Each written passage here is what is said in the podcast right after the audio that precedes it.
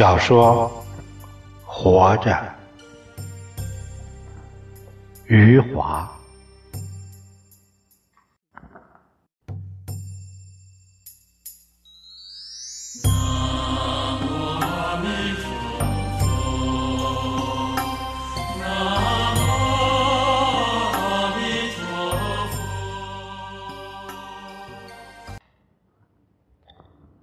四十多年前，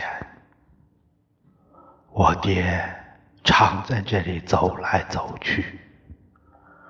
他穿着一身黑颜色的绸衣，总是把双手背在背后。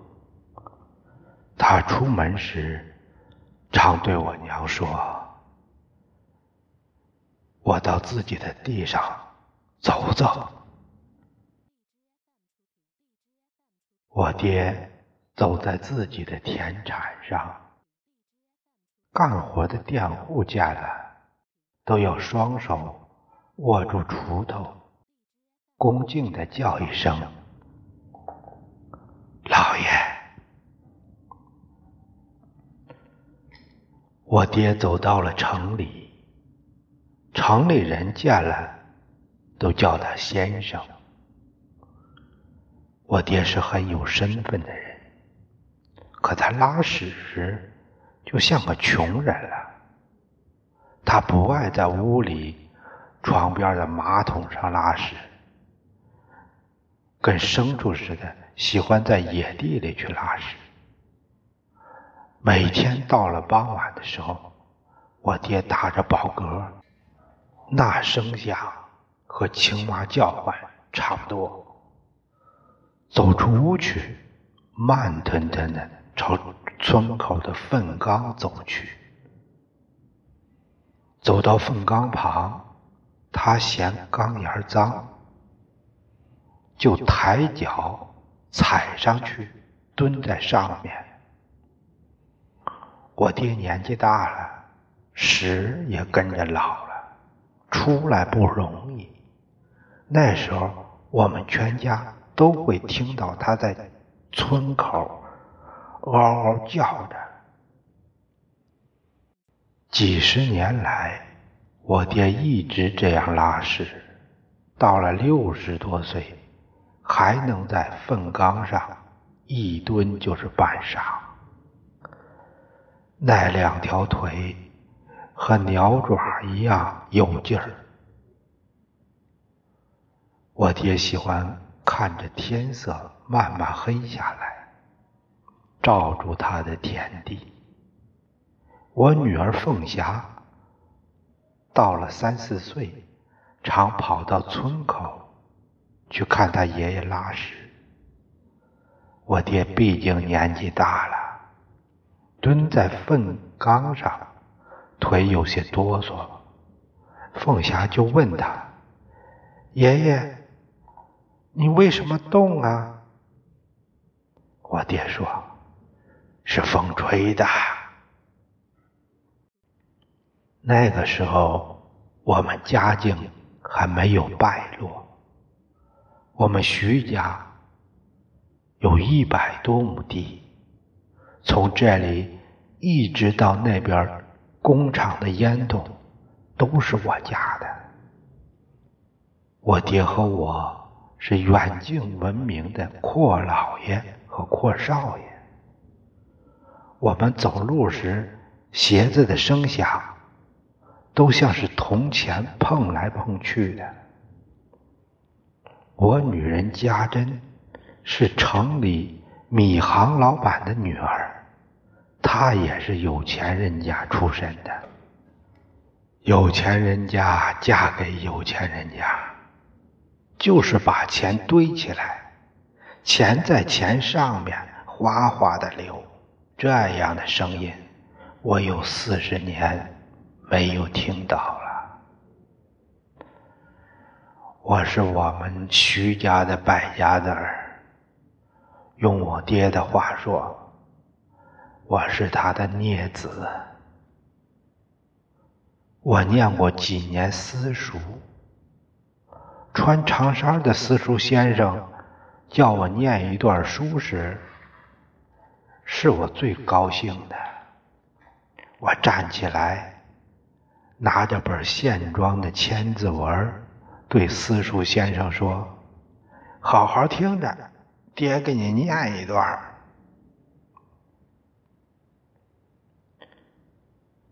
年过花甲的私塾先生对我爹说：“你家少爷大了，准能当个二流子。”我从小就不可救药，这是我爹的话。私塾先生说我是朽木不可雕也。现在想想，他们都说对了。当初我可不这么想，我想我有钱呢，我是徐家仅有的一根香火，我要是灭了，徐家就得断子绝孙。上私塾时，我从来不走路，都是我家一个雇工背着我去。放学时。他已经恭恭敬敬地弯腰蹲在那里。我骑上去后，拍拍故宫的脑袋，说一声：“长根儿，跑呀！”故宫长根儿就跑起来，我在上面一颠儿一颠儿的，像是一只在树梢上的麻雀。我说一声。飞呀，长根儿就一步一跳，做出一副飞的样子。我长大以后喜欢往城里跑，常常是十天半月不回家。我穿着白色的丝绸长衫，头发抹得光滑透亮，往镜子前一照。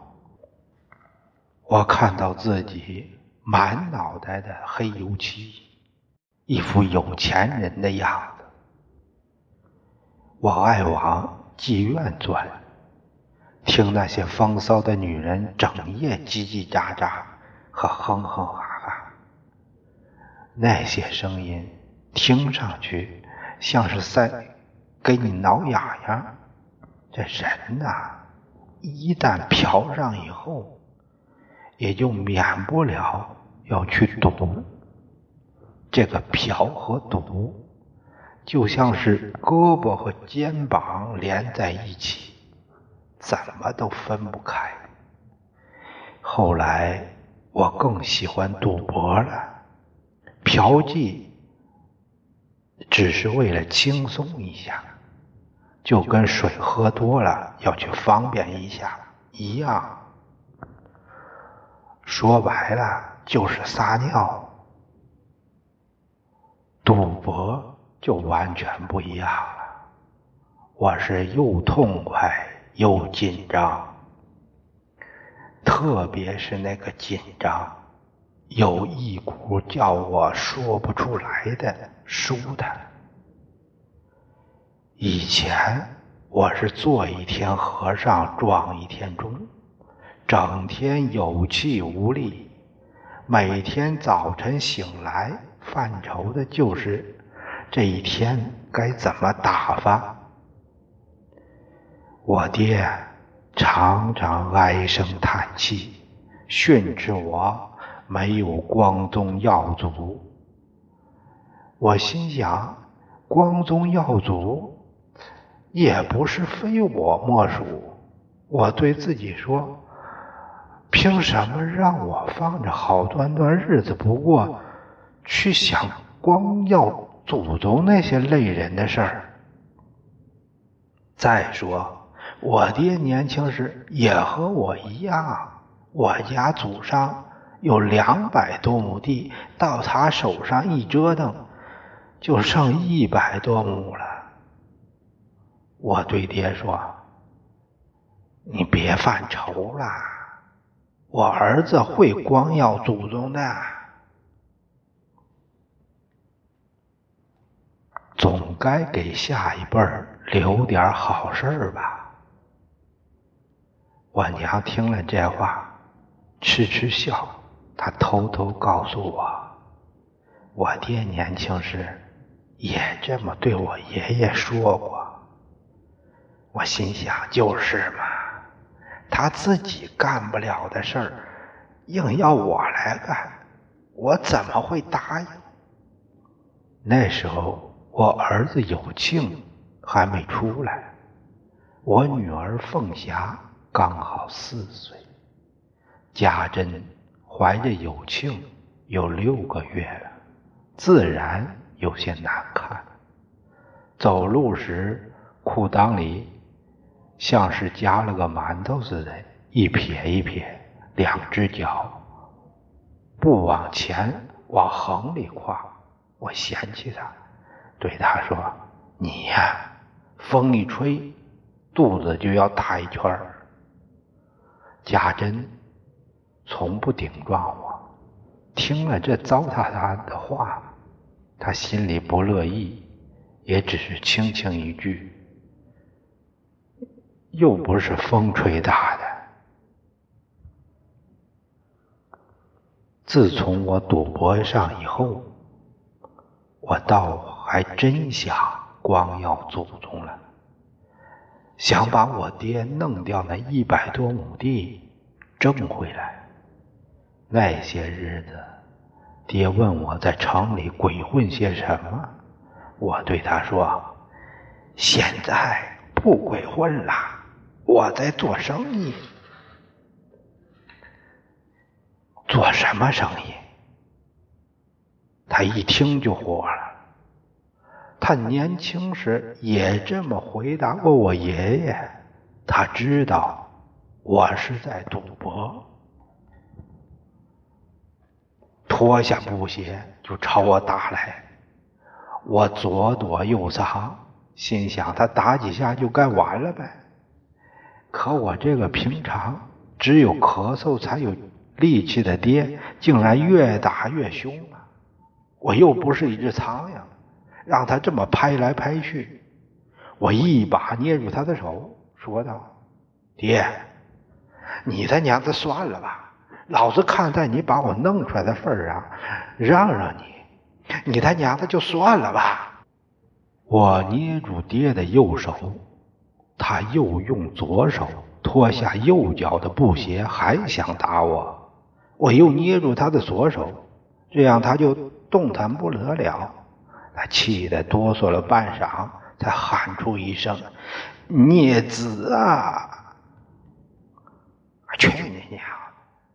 双手一推，他就跌坐在墙角里去了。我年轻时吃喝嫖赌。什么浪荡的事都干过。我常去的那一家妓院是单名，叫青楼，里面有个胖胖的妓女，很招我喜爱。她走路时两片大屁股就像挂在楼前的两只灯笼，晃来晃去。我躺到床上一动不动时，压在上面的我。就像睡在船上，在河水里摇啊摇啊。我经常让他背着我去逛街，我骑在他身上，像是骑在一匹马上。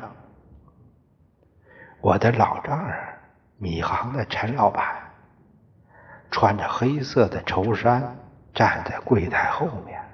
我每次从那儿经过。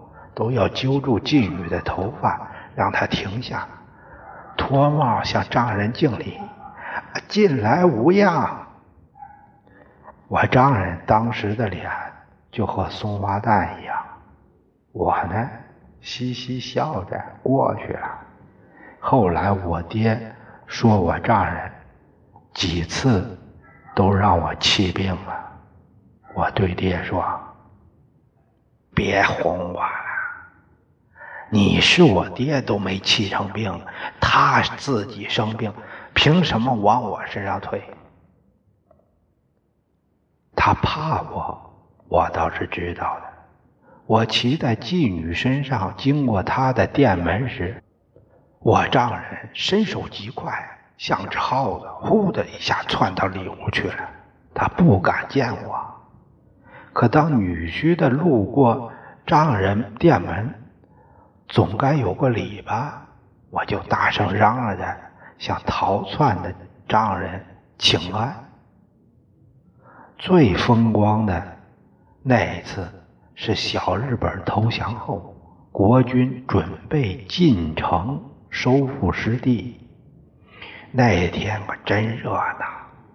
城里街道两旁站满了人，手里拿着小彩旗儿商店都斜插着青天白日旗。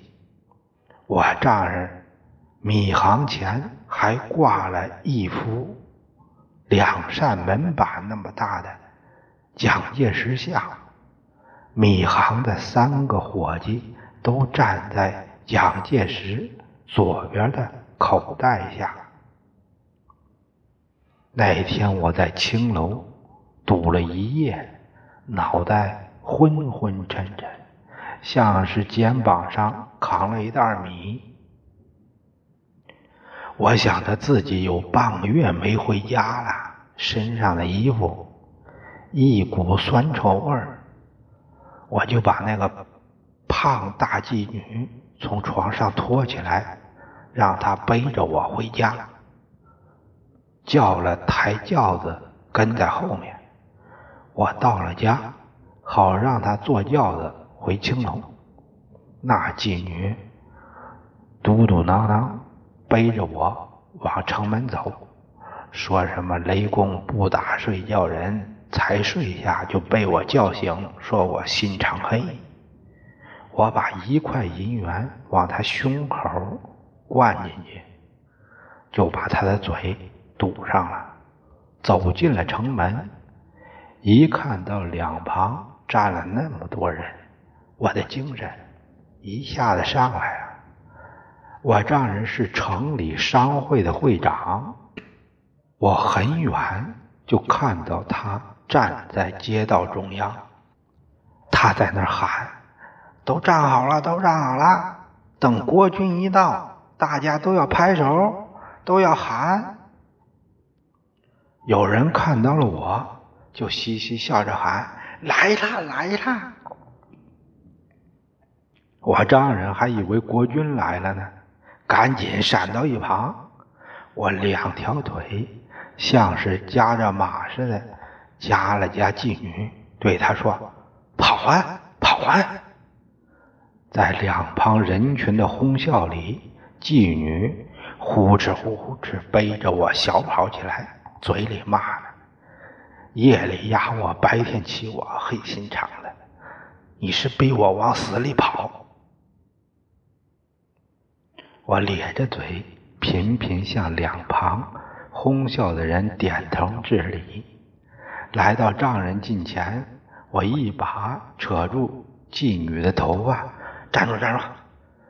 妓女哎呦一声，站住脚。我大声对丈人说：“哎，岳父大人，小婿给您请个早饭。”那一次，我实实在在的把我丈人的脸丢尽了。我丈人当时傻站在那儿，嘴唇一个劲儿的哆嗦，半晌才沙哑的说一声。祖宗，你快走吧！那声音听上去都不是他的了。我女人家珍当然知道我在城里那些花花绿绿的事儿。家珍是个好女人，我这辈子能娶上这么一个贤惠的女人，是我前世做狗。费教了一辈子换来的，家珍对我从来都是逆来顺受。我在外面胡闹，她只是在心里打鼓，从不说我什么，和我娘一样。我在城里闹腾的实在有些过分，家珍心里当然有一团乱麻。乱糟糟的，不能安分。有一天，我从城里回到家中，刚刚坐下，家珍就笑盈盈地端出四样菜，摆在我面前，又给我斟满了酒，自己在我身边坐下来伺候我吃喝。他笑盈盈的样子让我觉得奇怪，不知道他遇上了什么好事儿。我左思右想，也想不出今天是什么日。我问他，他不说，就是笑盈盈的看着我。那四样菜都是蔬菜，家珍做的各不相同，可吃到下面都是一块儿差不多大小的猪肉。起先我没怎么在意。吃到最后一碗菜，底下又是一块猪肉，我一愣，随后我就嘿嘿笑了起来。我明白了家珍的意思，他是在开导我。女人看上去各不相同，到下面都一样。我对家珍说：“这道理。”我也知道，道理我也知道。看到上面长得不一样的女人，我心里想的就是不一样。这实在是没办法的事儿。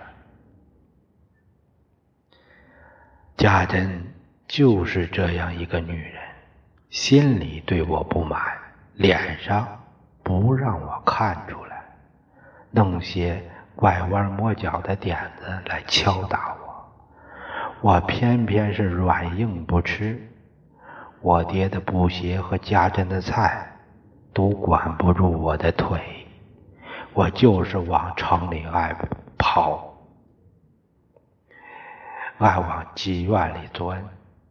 还是我娘知道我们男人心里想什么，她对家珍说。男人都是馋嘴的猫。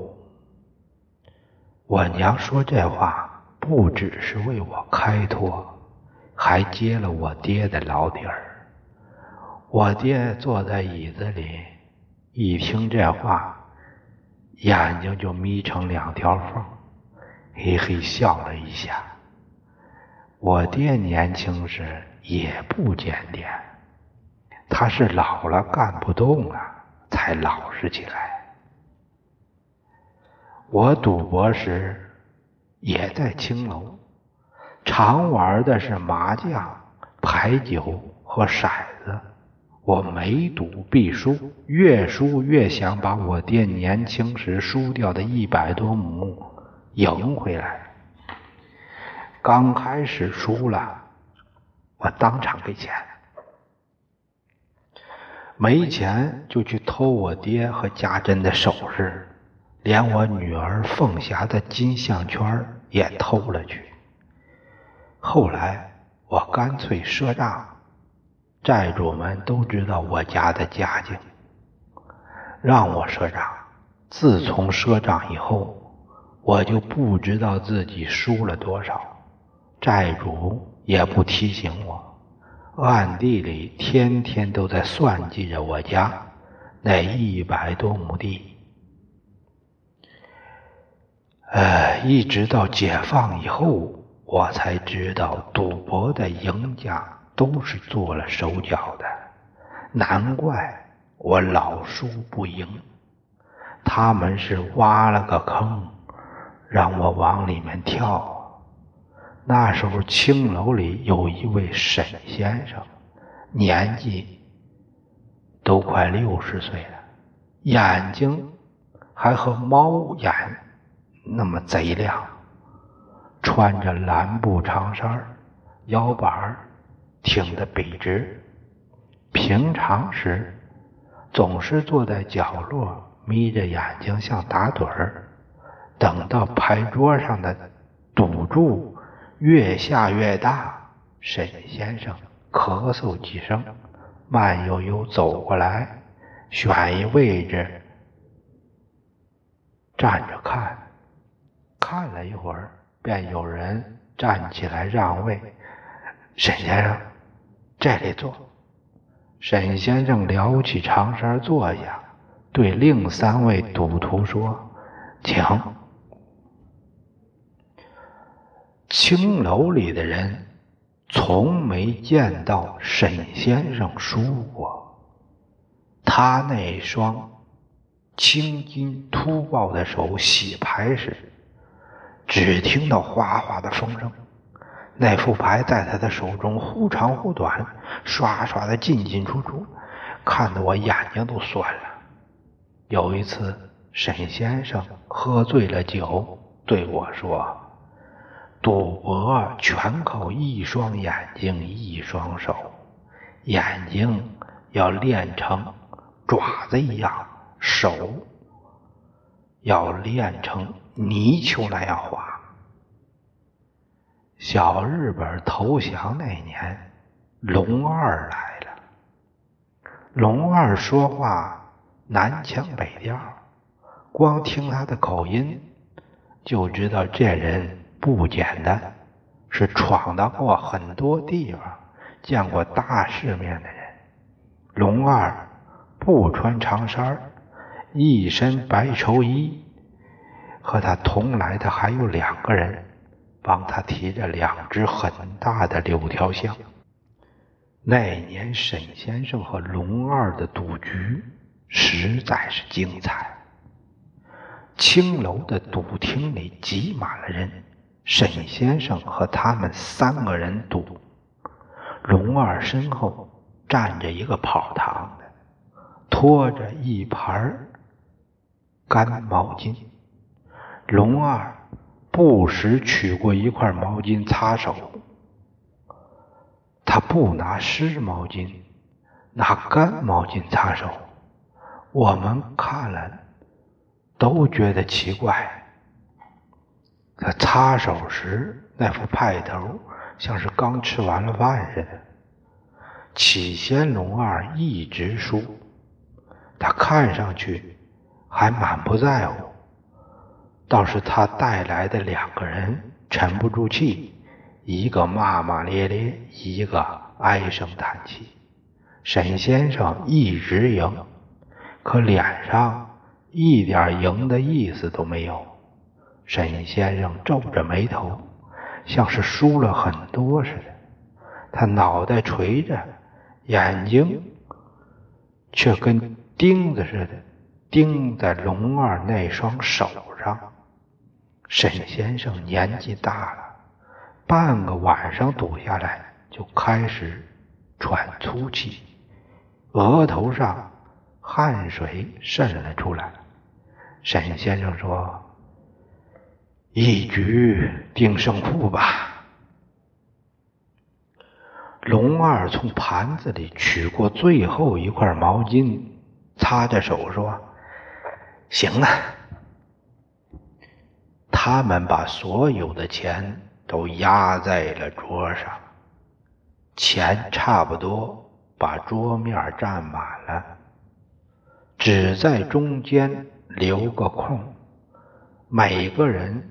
发了五张牌，亮出四张后，龙二的两个伙伴立刻泄气了，把牌一推说：“完了，输了。”龙二赶紧说：“没输，你们赢了。”说着，龙二亮出最后那张牌，是黑桃尖儿。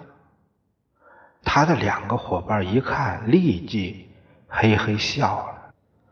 其实沈先生最后那张牌也是黑桃尖儿，他是三个尖儿带两个 K。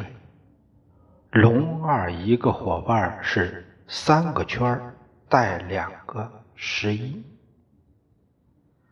龙二抢先亮出了黑桃尖儿。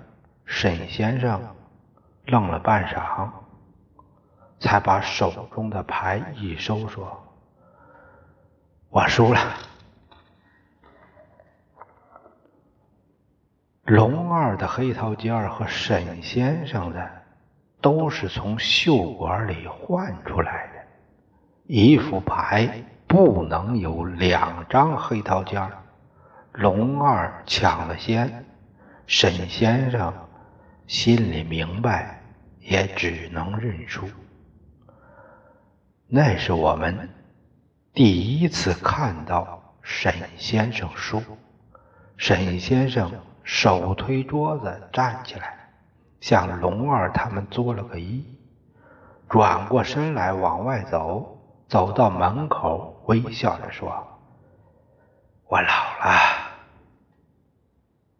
后来再没人见过沈先生。听说那天天刚亮，他就坐着轿子走了。